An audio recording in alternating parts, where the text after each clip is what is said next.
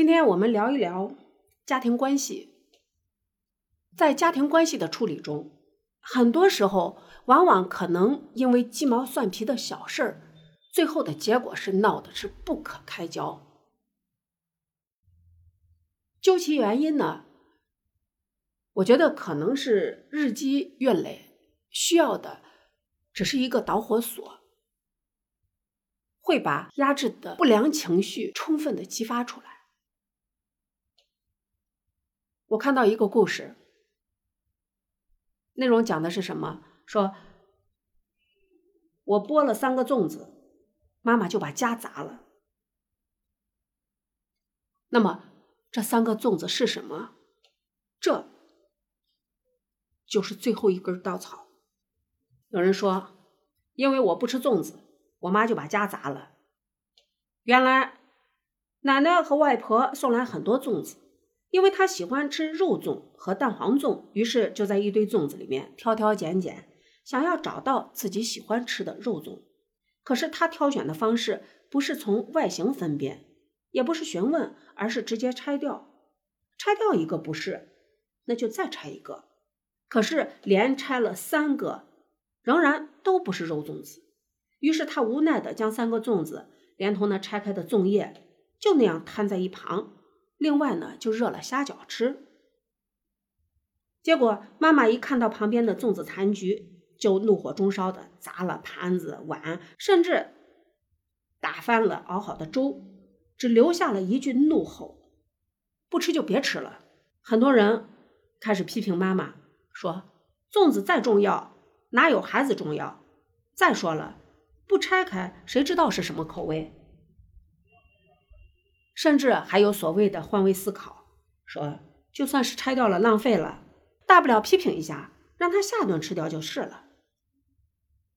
也有人说妈妈的情绪暴躁疯狂，说有这样的妈也是累呀，遇到委屈就使劲的砸家，使劲的发泄情绪。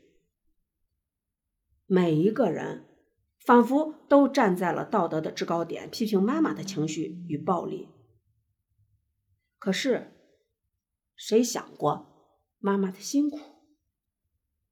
早上辛辛苦苦的给孩子熬粥，准备了亲人亲手包的粽子，一切都被孩子视而不见也就算了，偏偏还因为自己的喜好而制造了一堆的烂摊子。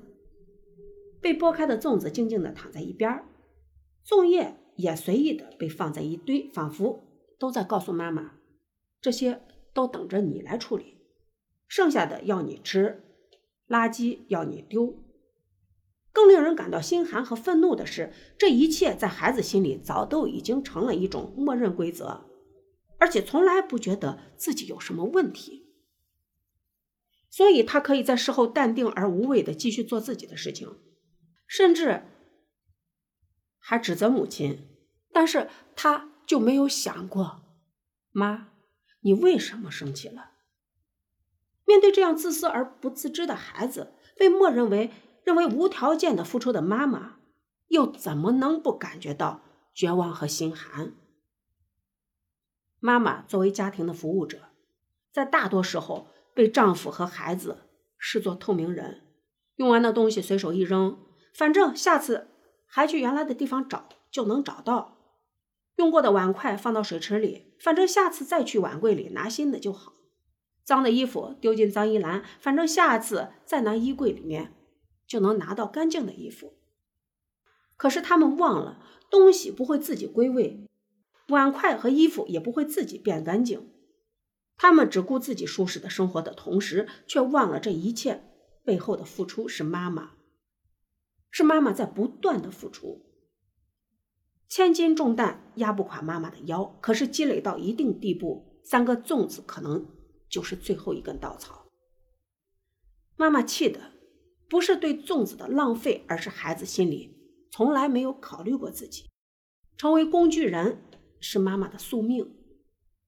妈妈可能在一个早上准备了一家早餐，可是女儿刚起床就会叫：“怎么没叫我呀？我又迟到了。”想让孩子多睡一会儿的妈，在这会儿就成了罪人。然后就是妈，我的啥在哪儿？妈，我的啥在哪儿？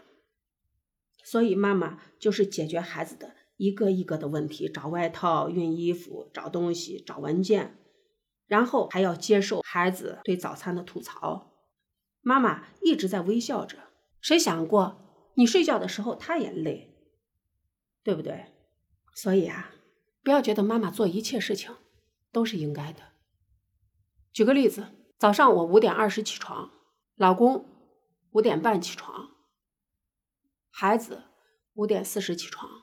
在他们起床以前，我要把所有的吃的喝的全部放到桌子上。就这样，孩子还会哎，妈，给我拿双袜子。妈，我昨天衣服干了没？真的是所有的都是理所应当。但是好歹我们那个还很会拿嘴哄人，他会说谢谢，就这一句谢谢，也能温暖我们的心。也能让我们觉得我们的付出没有白费，也能觉得我们的辛苦没有白费。有句话怎么说来着？一句好话暖三冬。大部分人都是顺毛驴，我们的辛苦希望得到亲人的认可，而不是视而不见。家人相处也需要技巧。我们是不善于表达的民族，现在比我们小的时候要好得多。我们现在给孩子会说“我爱你”，会给他一个拥抱，但是在我们小时候，好像跟父母之间最亲密的就是拉拉手，尤其是大一点儿，温暖的家庭关系很重要。拜拜。